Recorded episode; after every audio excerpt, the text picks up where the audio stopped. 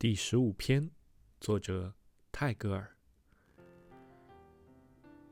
Do not sit your love upon a precipice, because it is high. 不要因为峭壁是高的，便让你的爱情坐在峭壁上。